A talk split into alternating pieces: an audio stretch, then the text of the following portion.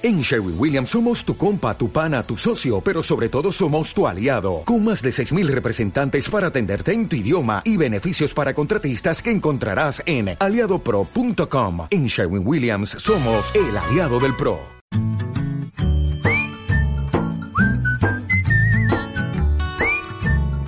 Un día, hace miles de años, un hombre debió de observar que las sombras de los árboles cambiaban de sitio según el momento del día.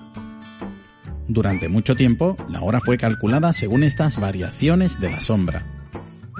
El primer reloj fue un bastón clavado en el suelo.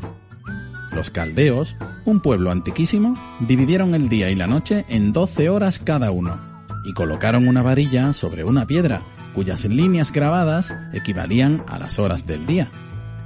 La sombra de la varilla indicaba el momento de levantarse, de comer. Era el reloj de sol.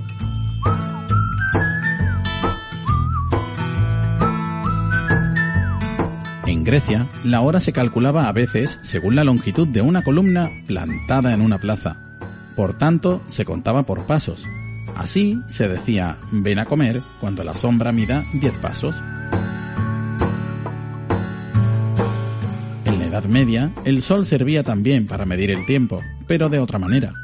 Una abertura practicada en el tejado de las casas dejaba penetrar un rayo de sol que hacía una marca sobre un reloj dibujado en el suelo. Pero por la noche, o cuando estaba nublado, era imposible conocer la hora. Los egipcios llenaban de agua un vaso con un pequeño orificio por donde iba saliendo. Las paredes del vaso llevaban 12 señales que indicaban las horas. Cuando el nivel de agua llegaba a una de estas divisiones, se podía saber la hora incluso por la noche. Se llamaba clepsidra. En el siglo XII comenzaron a fabricarse los primeros relojes mecánicos.